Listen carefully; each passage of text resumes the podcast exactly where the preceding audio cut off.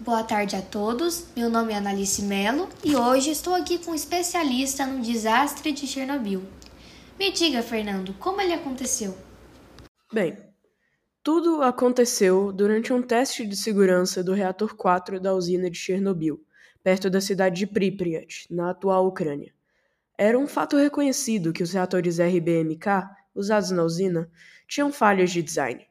Mas também, grande parte da explosão foi uma sequência de falhas humanas. Sim, mas que tipo de falha humana gerou esse grande desastre?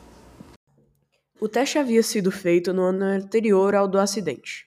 E, infelizmente, houve uma grande falta de comunicação entre a equipe do reator e a equipe encarregada da segurança naquele ano.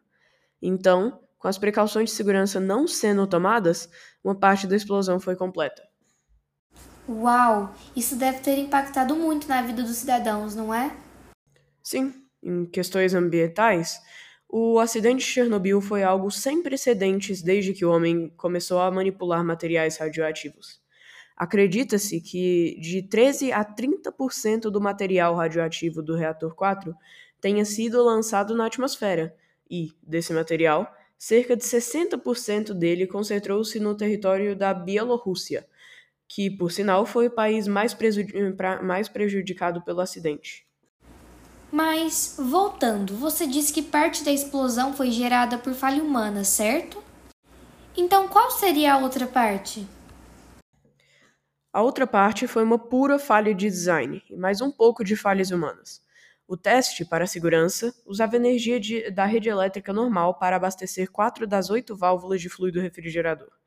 As, outro, as outras quatro tendo que ser alimentados pela turbina. Na primeira tentativa do teste, a turbina simplesmente perdeu energia rápido demais. Então, o mesmo teste foi repetido usando novos reguladores de voltagem que foram desenvolvidos. Um outro fator é que o teste requer o desligamento do ESCS, ou basicamente, o sistema que refrigera o núcleo do reator em uma emergência. Com tudo isso dito, o reator estava a mais ou menos 50% de poder quando o despachante de carga elétrica recusou desligar mais.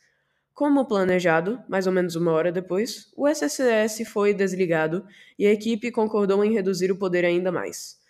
Era para o reator estabilizar em mais ou menos 700 a 1000 megawatts-T é, antes do desligamento. Porém, por causa de uma falha provavelmente operacional, o poder caiu para 30 MWT, às, 8 e, às meia-noite e 28 da manhã, no dia 26 de abril. Tentativas de aumentar o poder do reator foram falhadas devido a envenenamento por xenônio, a redução e redução do vazio de refrigerante, ou a mudança da taxa de fissão e geração de calor no caso de uma perda de fluido refrigerador, e também falta de refrigeração do grafite envolvendo o reator. Para combater isso, a equipe retirou várias hastes de controle, violando mais regras protocolares às 1 da manhã. Às 1 e 3, o reator estabilizou em 200 MWT e foi decidido que o teste seria feito a esses níveis de poder. A reatividade às 1 e 28 da manhã, 1 e 22 da manhã, era igual a 8 hastes de controle manuais, onde o mínimo era 15. O teste começou às 1 e 23 as quatro válvulas usando o poder da turbina começaram a providenciar água. Um fluxo de água menor, junto com a variação em sua temperatura e esgotamento de xenônio, causaram uma ebulição no fundo do reator.